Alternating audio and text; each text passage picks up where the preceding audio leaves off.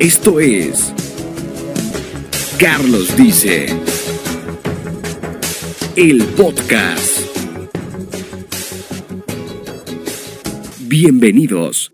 En esta tercera entrega conoceremos cómo Isidro Cid se convierte en el lobo más feroz de la radio.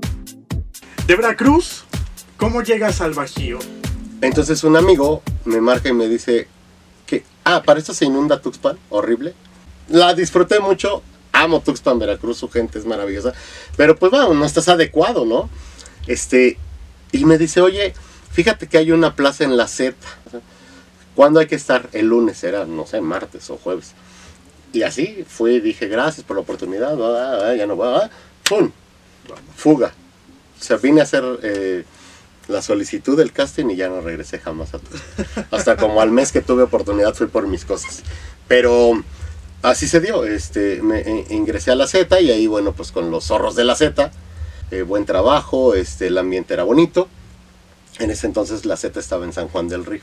Y después de eso, eh, mira, el destino siempre te va a tener algo.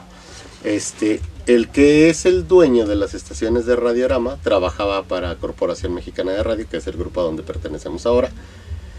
Sabe que estoy en San Juan y me habla y me dice, oye, ¿no te quieres venir para acá?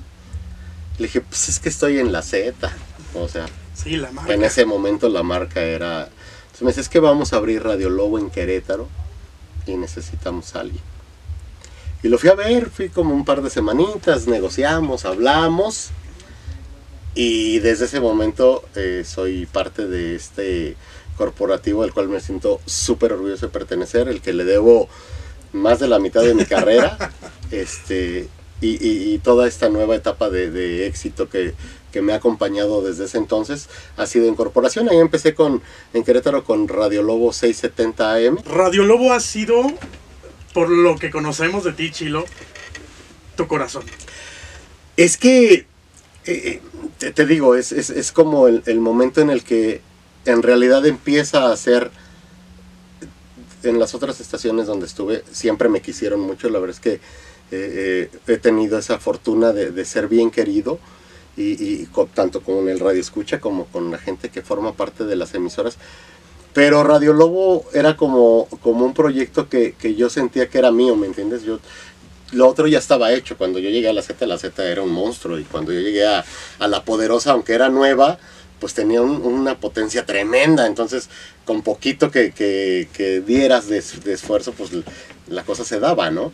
Pero acá Radio Lobo nos costó, eh, pues mucho, porque era una estación de AM en una ciudad como Querétaro, había mucha competencia de, estaciones ya consolidadas también en AM, porque en ese tiempo todavía había bastantes, y fue entrarle a, a los trancazos, ¿no? Carlos dice, es un podcast, copyright, derechos reservados. Carlos dice. Un concepto de Red de Gardez.